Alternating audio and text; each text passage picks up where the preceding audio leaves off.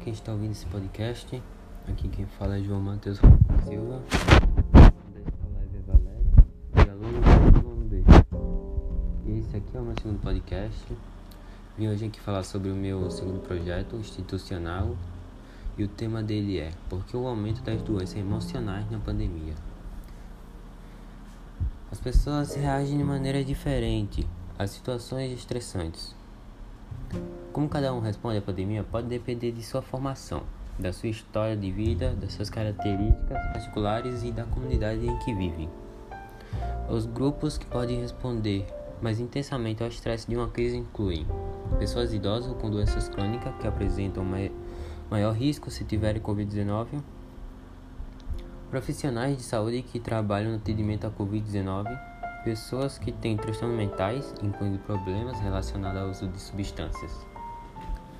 O aumento dos sintomas psíquicos e dos transtornos mentais durante a pandemia pode ocorrer por diversas causas. Dentre elas, pode-se destacar a ação direta do vírus do Covid-19 no sistema nervoso central, as experiências traumáticas associadas à infecção ou à morte de pessoas próximas, o estresse induzido pela mudança na rotina devido às medidas de distanciamento social ou pelas consequências econômicas na rotina de trabalho ou nas relações afetivas e, por fim, a interrupção de tratamento por dificuldades de acesso. Esses cenários não são independentes, ou seja, uma pessoa pode ter sido exposta a várias dessas situações ao mesmo tempo, o que eleva o risco para desenvolver ou para agravar transtornos mentais já existentes.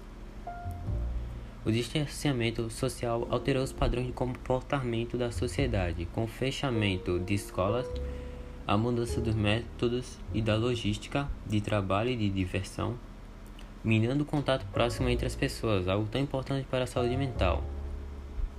O convívio prolongado dentro de casa aumenta, aumentou o risco de desajustes na dinâmica familiar Soma-se a isso as reduções de renda e o desemprego, que pioram ainda mais a tensão sobre as famílias, e ainda as mortes de entes queridos em curto período, em curto espaço de tempo, juntamente a dificuldade para realizar os rituais de despedida, dificultando a experiência de luto e impedindo a adequada resignificação das perdas, aumentando o estresse. Bom, acho que foi isso. Creio que foi meio chato de ouvir por ser muita coisa, mas é isso.